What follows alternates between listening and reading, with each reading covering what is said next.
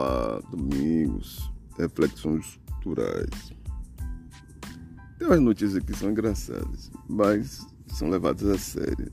O presidente Bolsonaro, presidente em exercício, ele some, desaparece. Tem gente que diz que ele ficou assim, é, é tipo um nocaute. Essa, essa derrota dele parece que ele recebeu um murro na cara e foi o povo que deu, o povo que elegeu, depois o povo deu um murro na cara.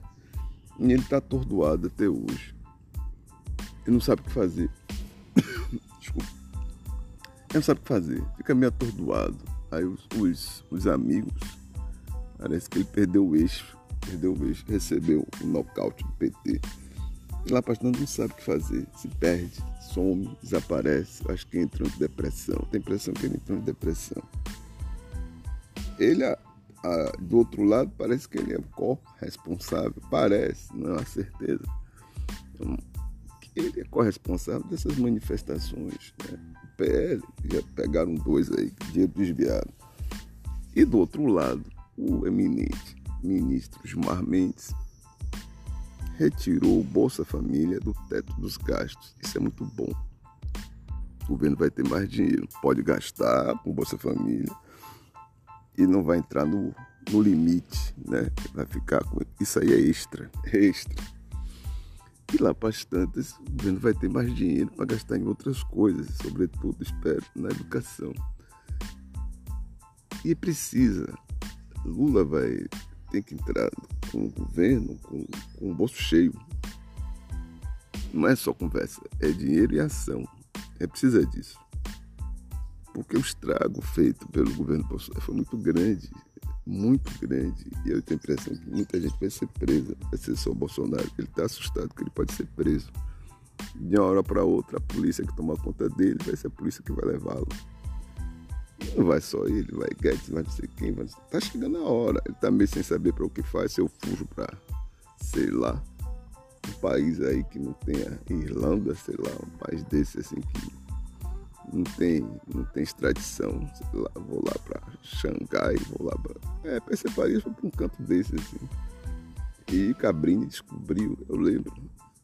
Achou ele, foi ali investigativo. Roberto Cabrini, na época, Percy Farias caiu fora. E lá para as tantas voltou. E lá para as tantas ficou preso. E lá para as tantas morreu veio para aqui, deram o cabo da vida dele, disse que foi que a mulher, a mulher que matou, olha que laudo, Vixe, Maria, a mulher que matou, a mulher vivia dele, como é que ia matar o sujeito? Deixa pra lá. Quem matou PC Farias? Nunca fizeram uma novela dessa, né? A Globo tem coragem, não. Nem as outras emissoras. Quem matou o PC Farias?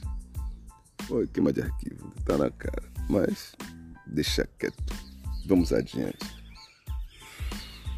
Vamos adiante. Eu, a expectativa é que Lula tenha dinheiro no bolso. Tem que ter dinheiro no bolso para gastar com social. Não é, não é para levar salário dos outros aí a torta direito, não. É para gastar com social. E fazer com que a máquina administrativa do país funcione é para construir um país melhor. Porque do jeito que está, tá mal. Tá muito mal. Vou começando falando sobre isso. Tem outros assuntos aqui, mas por enquanto é isso. Estou aqui pensando, o ano está acabando, um ano duro, esses anos, esses anos de Covid, agora varíola dos macacos. Também eu gosto desse, desse meu estúdio. Meu estúdio é maravilhoso. Tem até bem TV. É, mais, mais cedo teve uma onda barulhenta que entrou aqui. Barulhenta, estranha e barulhenta. E agora são os pássaros. Essa hora da manhã, essa hora da manhã não, o dia todo, mas essa hora da manhã ou mais cedo, os pássaros parece que acordam, acordam a gente aqui. E a mulher se chateia. Eu acho legal. Por que não tem gaiola? Aqui não tem gaiola. É, eu não gosto de gaiola. Eu acho horrível. Eu acho feio demais você ter uma gaiola e um pássaro dentro. Já basta a gaiola do mundo. Da forma que você vive. Que deixa todo mundo aprisionado. Ah, eu te vi. Não sei se esse áudio vai chegar para vocês. Mas bem te vi ali. Bem te vi domingos. Bem te vi reflexões culturais. Bem te quero reflexões culturais. Pronto. É, eu tô na expectativa, né? É, eu sei que é bem te vi. Eu sei disso. Eu tô na expectativa. Não é outra coisa, né? A expectativa do que o governo de Lula, ele já disse que não vai poder fazer muito, porque o governo dele vai, ser uma espécie de governo de restauração restauração da democracia distribuição de renda. Parece que vai ser isso mesmo. Não espere muito, mas eu estou na expectativa de sair essa turma de Bolsonaro. Tem que sair. Tem que sair. É, foi feio, foi um governo muito feio. Negócio de gente feia, propostas absurdas, coisas. Era eu fiz um podcast aqui há pouco falando sobre umas duas moças, senhoras, sei lá, que estavam lá na Praia do Buracão. Praia semi-privada. Aí eu fiquei assim olhando, quer dizer, já a ideia de privatização das praias é forte. Não é legal. A praia da Marinha constitucional, tem que para mudar isso aí demora muito. Mas tem gente que quer segregar. E é horrível essa, essa discussão, essa coisa de querer separar Aqui eu moro de frente para o mar, tudo bem. E a casa é alugada, tudo bem também. Aí aqui, durante a semana é assim. No inverno piorou ainda, não tem ninguém. Não, aqui, no, aqui, aqui é o vizinho argentino, campeão agora, deve estar, vai fazer festa aí até é, 2022, 2026. É. Vai fazer festa até, ou depois, vai ficar aí fazendo festa o tempo todo. E é assim mesmo. Aqui, o inverno tem ninguém. O verão, eu não vivo lá na, lá na Gamboa, aí aparece. Mas aqui em Aratuba é mais distante, porque assim, lá na Gamboa você chegava em Mar Grande, andava até, até Gamboa. Aqui mais distante. Aqui vem o local, e vem o, o, o, morador do condomínio. Aí domingo fica aqui assim, né? Bota uma, bota uma, uma cobertura ali. E pronto, fica aqui na praia. Aí lá vai lá para a praia é de marina. Aí ninguém pode entrar. Tenha paciência, meu Deus do céu. Esse espetáculo não pode ser para uns, tem que ser para todo mundo. Tem que ser para todo mundo. A praia de todo mundo.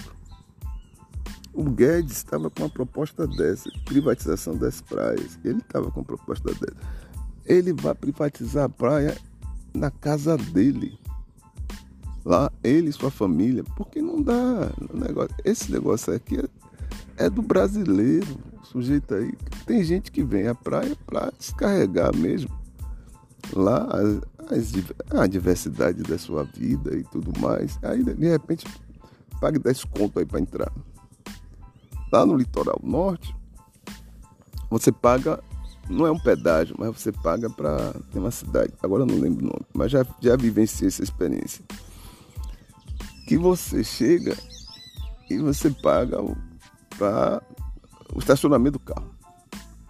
Aí paga uma grana alta. Por quê? Porque ele, quem, tem, quem é pobre não, nem, nem vai de carro, ou ainda quando bota o carro, paga uma espécie de ágio para ficar ali. É, paga uma espécie de ágio. Fernando de Noronha você paga para entrar. É uma questão ecológica. E tem muita gente suja, né? E de fato, aqui, aqui nessa praia daqui, tem uma, uma turma. Eu tenho a impressão que o trabalho não é obrigatório, é um trabalho voluntário, que limpa a praia. Eu pesco de rede. Tem dias que eu pego mais plástico e aí arrumo o plástico, né? Ali para alguém não tem lixeira, mas aí bota o plástico, assenta o plástico para alguém tirar o plástico e, e tiram. Tem dias que você carrega mais plástico que peixe e agora está limpa. A, praia, a quantidade de plástico é absurda. Agora está limpa. Limpou, não tem mais plástico. E parece que é coisa assim, coisa da estação. Quando vai chegando o verão, a coisa vai melhorando. Quando está no inverno, a coisa é pior essa sensação que eu tenho aqui. Cuida-se para dar uma boa presença para quem vai chegar, mas quem está, se aguente. Mas é isso, eu sei essa É, Guedes queria privatizar a praia, né? Negócio, meio, negócio que não cabe. Tem países que fazem praia privada, essa coisa toda. Não é por aí não. É, não é por aí. Não vejo por aí não. Acessa todo mundo a praia. Condomínio tem aqui, o condomínio tem uma porta. Entra todo mundo aí. Ah, durante o dia, o, senhor que cuida da entrada é mais entrada e sair de carro. E se a pessoa quiser entrar para vir aqui, vem tranquilamente. E a praia é bonita. Deixa de passar, diga-se de passagem que a praia é bonita. Pronto, acabou. Tem importância. Não, não tem. Bobagem. Isso é bobagem. É. Tem que vir, divertir, pronto. Fazer sua batucada. Não falei dos dois, estavam começaram a beber nove da manhã. Começa, e estavam lá rebolando, dois homens rebolando. É espetáculo do final da tarde. Fica bêbado, não é? Oh, fica bêbado. Se o Brasil tivesse nessa Copa, ainda estava em festa hoje, estava agonia total, que não sei o quê. Então, vamos ver o que vai, que Lula vai fazer. Estou aqui na expectativa e estou aqui no podcast. Tem coisas que, por enquanto, fiquei preso à Copa. A Copa me emociona. Mas não vi todos os jogos. Muito chutão. Eu não, não quis ver, não. Chutão não dá pra mim, não. Quem vê a saída. Ah, sim, tinha que falar sobre Galvão.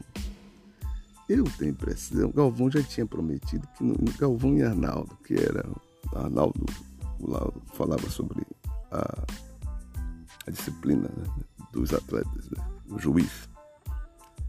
E Galvão já tinha anunciado que ia sair, que não ia apitar, que não ia narrar a Copa. Já tinha falado isso. Não sei porquê, ou rolou muita grana. Volta Galvão. E Galvão agora já anunciou novamente que vai sair. Eu não sei. Quando se bota dinheiro em cima, é, não, peraí, eu vou lá, faço só os Jogos do Brasil. Não, vou lá.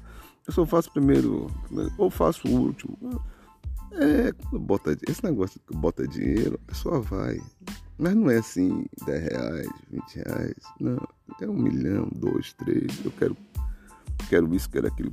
Ah, tudo bem, eu te dou. Quero, eu posso fazer propaganda. Ó, oh, aí vai. Depois de Luciano do Vale, Galvão Bueno é a voz da, do esporte. Ele é a voz do esporte. Até você se educar a ouvir os outros, vai demorar. Porque ele dominou né, e domina a emoção e, e consegue passar a emoção para quem está lá do outro lado. É, consegue isso aí é difícil, é difícil pra caramba, mas ele consegue. É, a narração dele vai lá e emotiva as pessoas. É um grande narrador. Luciano do Vale era, ele seguiu a linha de Luciano e deu o seu, seu toque particular. Então, não sei, falaram aí, vai, vai sair, vai sair, vai sair. Eu não acredito que ele saia assim, a não ser que esteja, esteja cansado, a mulher estava brigando com ele, não vai viajar tanto. Não sei, não faço ideia. Tem político aí, a, boca pequena, né? Político, político é um negócio. A mulher de tanto brigar com ele que diz, você não vai trabalhar ali. Você não vai aceitar esse cargo. Você não vai fazer isso. Você não vai. E o cara chegou uma hora que olhou para a mulher e disse: É, você tem razão. Na hora que eu quero, ninguém quer. Na hora que é, na hora que querem, eu também não quero. Eu não vou dizer quem é. Não, não vou dizer. Não vou dizer. Não vou dizer. Não vou dizer. Mas fica aí atento. Quem manda é a mulher. E o cara é bom. O cara é gente boa. Né? É aqui da Bahia. Pronto, já dei a dica. Fica atento. Não vou. Não vou. O cara vai. Minha mulher que disse pra eu não ir. E eu vou obedecer minha mulher. Porque na hora que eu quis, não me deram. Agora também não vou. A gente continua amigo, mas eu não vou. E é assim a vida. Né? Muito certamente a mulher de Galvão disse: fica aí, rapaz, chega de dinheiro. Senta aí, vamos bater um papo. Vamos lá, assistir um, uma coisa aí, ou dar uma passeada. É. Galvão é baiano, né? É. Recebeu o título. Carteirinha de baiano. Ele que vem pra aqui. Galvão Bueno. Vem pra cá. Vem pra cá, bater papo, jogar conversa. Você, o que tem de história Albuquerque, vem pra cá, bater Vem cá pro, pro podcast. Conversar um pouco. Você com sua voz de locutor. É, domingo. Pronto. Um abração para todos. Vamos esperar. Depois eu vou falar de outros assuntos. Por enquanto tava botando para fora a Copa de mim. A Copa tinha que sair, sabe? Aquela coisa da ideia da Copa. Tinha que sair e entrar o governo Lula. Eu não tô ansioso, né? Eu tô querendo ver o presidente em exercício preso. Bolsonaro, ele tem que estar tá preso. Pelas atrocidades que ele fez, eu gostaria de vê-lo preso. Nem que fosse, sei lá, tipo Cabral, seis anos, e sai com tornozeleira eletrônica e tal. Tipo Cabral, tipo o outro Gedel. Gedel daqui dá pra ver a casa dele. Hoje não tá. É, ele continuou rico. Né? Tá lá, tornozeleira, comendo caviar, filé, carne boa dentro de casa, mas tá lá, engordando novamente. Mas foi preso. A questão toda é, foi preso. Ficou lá. Ficou lá. Ficou lá lá. Aí, aí perdeu os direitos políticos, né? A lei da ficha limpa não permite a ele candidatar nem a síndico de prédio. Bem que a casa, o prédio é dele, né? É capaz dele querer tomar conta ali e ganhar um trocado. Mas é isso, gente. Tá engasgado. Meu, meu, meu mal-estar é em ver esse presidente preso.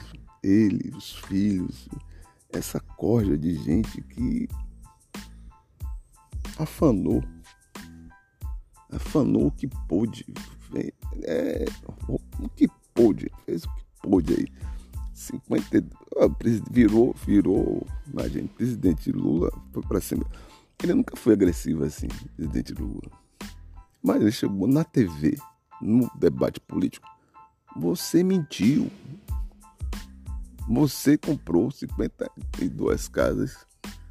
Quer dizer, não foi um debate de ideias, de planejamento foi bate-boca mesmo ali. De, você, você comprou, você roubou. Isso derrubou. Eu acho que o Bolsonaro não esperava um Lula tão assim. Mike Tyson, sabe? Aquela coisa assim, pô, na cara, não esperava.